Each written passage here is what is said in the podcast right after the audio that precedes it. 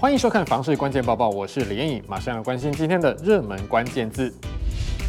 今天的热门关键字就是房市，还有二零二三。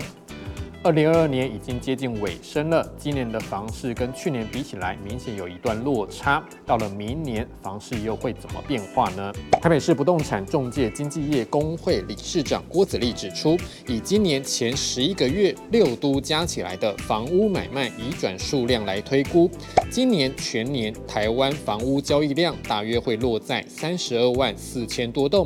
和去年相比，差不多是衰退六点八趴，这也是近六年来台湾的房屋交易量第一次出现衰退的情形。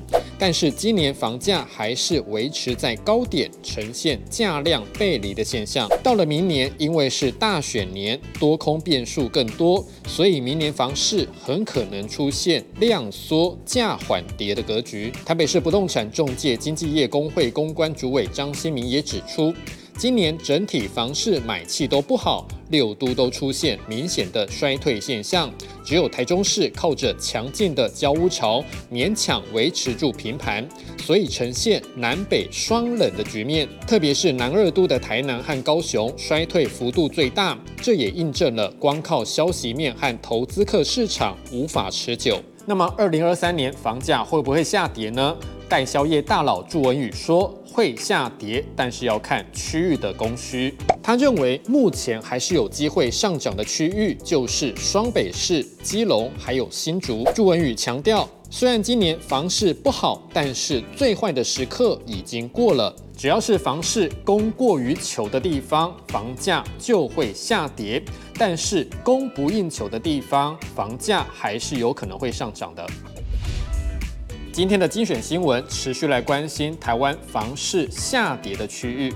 根据台南市不动产估价师公会统计，包括台北市、新北市和台中市房价都有下跌。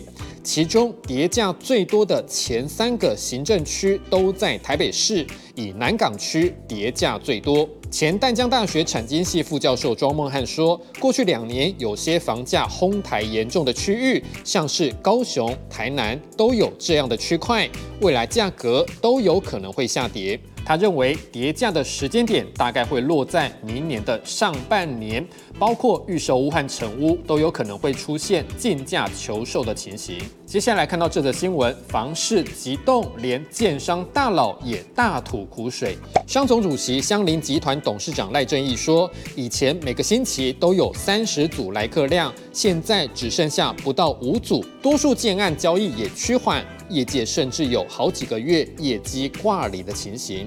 他还说，目前的房市产业链都是在喝西北风来度过寒冬，所以政府的政策如果要持续紧缩，可能要再考虑一下。不过也是有地方房价正在上涨，来看到台中市的小宅交易情形。东森房屋研究中心会诊实价登录资料发现，今年前三季台中有多个行政区十五坪以下的住宅成交件数超过一百件，其中以西屯区热度最高。两年来，西屯区的小宅价格飙涨了三成多。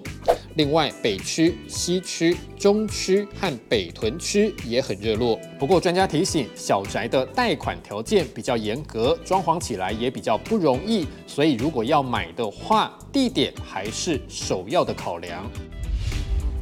今天的买房卖房，我想问，有网友问到了，目前可以全额贷款吗？有网友回答，目前银行要全贷没有办法，至少要自己准备两成头期款。也有网友说，就算能够全贷，未来还款的负担也会很大。你对于这个问题还有什么样的看法呢？也欢迎在底下留言一起讨论。如果想知道更多的房市资讯，也欢迎点击底下资讯栏的链接。感谢您的收看，我们再会。